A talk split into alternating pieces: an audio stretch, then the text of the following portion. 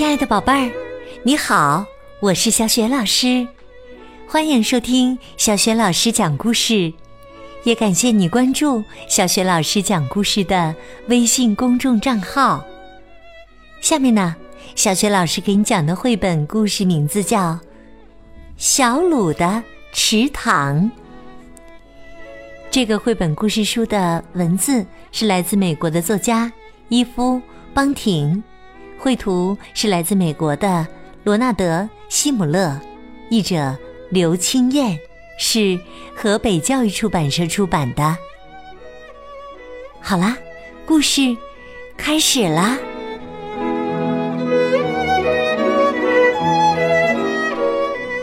小鲁的池塘，小鲁和我住在。同一条街上，不管在学校还是在家里，他都是我的好朋友。小鲁一点都不介意和我玩喝下午茶的游戏，他很喜欢我的洋娃娃。我们偶尔会和我的舅舅、舅妈、表哥、表姐去散步。我们喜欢去池塘边，把脚伸进水里。有一次，我们还看见一只白鹭鸶呢。但是小鲁常常生病，有时候不能和我们一起去。不过没有关系，我们还可以做很多别的事。我家院子的大门是绿色的。有一天，我们在门上画满了黄色郁金香，我们画的很漂亮哦。有个星期六，我们用小瓶子和吸管做了一个蜂鸟喂食器，还把厚纸板剪成花瓣的形状，套进吸管儿。让它看起来像朵花儿。小鲁说：“这个喂食器看起来真不错，它们一定会飞来的。如果我是小鸟，我也会飞过来。我们只要耐心等就行了。”小鲁生病的时候，我就会在放学后去他家。我们玩电脑游戏或练习涂色。小鲁可是涂色高手呢。有一天，小鲁的妈妈打电话来，她说：“小鲁虚脱了，已经住院了。”我不明白“虚脱”是什么意思。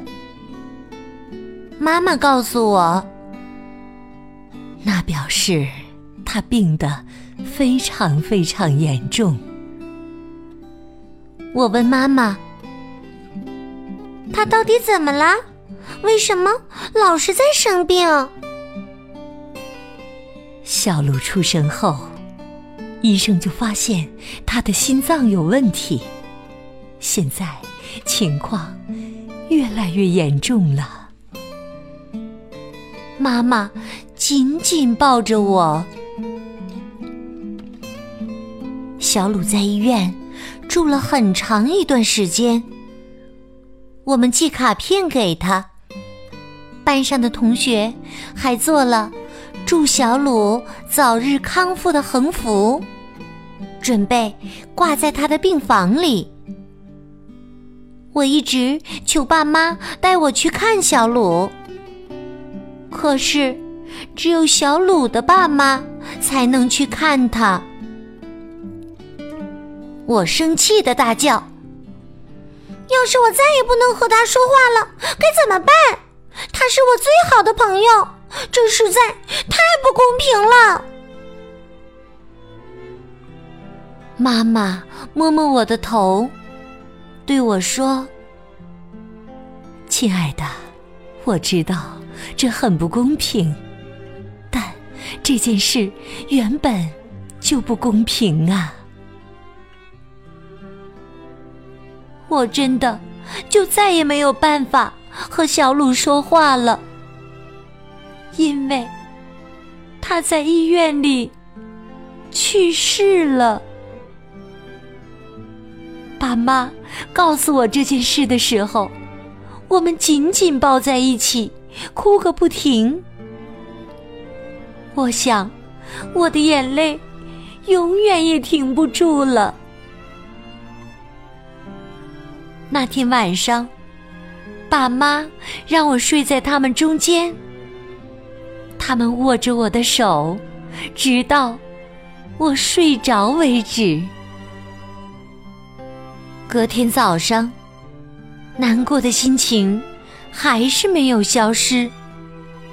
我问爸爸：“那会不会只是一场噩梦？”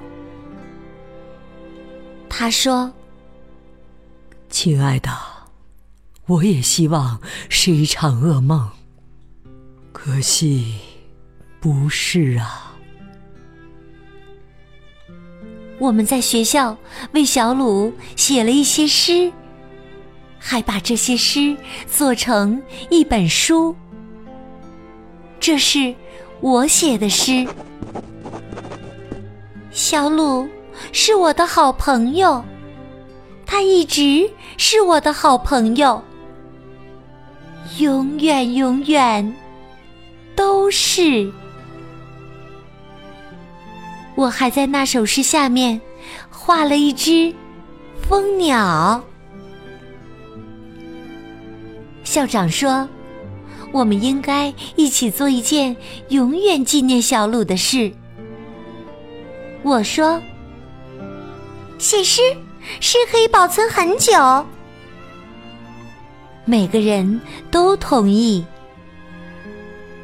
但是，我们还需要在学校里。做一个可以用来纪念小鲁的东西。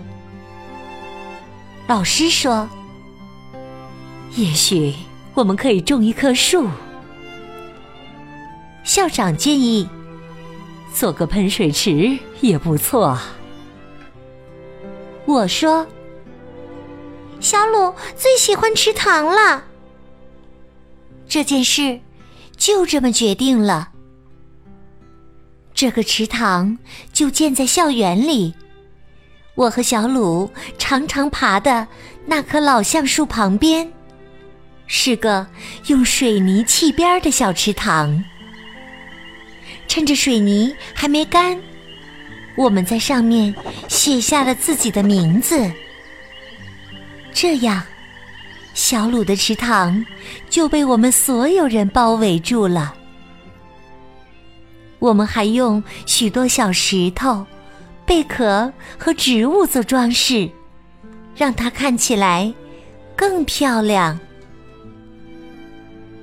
我告诉老师，我和小鲁做了一个蜂鸟喂食器，我可以把它挂在树上吗？老师说：“可以呀。”我在教室的座位。正好在窗户旁边，所以我就把喂食器挂在自己看得见的地方。刚挂上去的第一天，我就看见有个亮亮的小东西，渐渐靠近窗户玻璃。哦，是蜂鸟，在阳光下闪闪发光呢。我看着它。他也看着我，我的心跳得好厉害呀！我看着他一溜烟儿飞向小鲁的池塘，从花瓣状的吸管里吸取糖水，我好高兴啊！接下来那几天，同样的蜂鸟不断出现，我知道。是同一只，因为我认得他的脸。他总是先飞到窗户旁边看看我，再飞到小鲁的池塘。我有一种奇怪的想法，但我知道那不可能是真的。或许这只蜂鸟只是喜欢飞到玻璃窗前照镜子而已。可是，那个想法却一直在我的脑海里。也许我会告诉妈妈，因为我什么事都可以跟她说。没多久，学校就要放暑假了。我把喂食器带回家，挂在院子里，而且每天都往里面装满新鲜的糖水。我不知道那只蜂鸟会不会找到我的家，就是这所有着绿色大门。门上画满黄色郁金香的房子，我相信那只蜂鸟一定会想起来。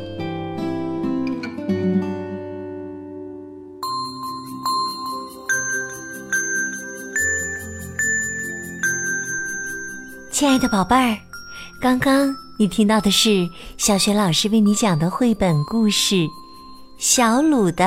池塘，宝贝儿，你还记得故事当中的我和小鲁用小瓶子和吸管儿做了一个可爱的东西？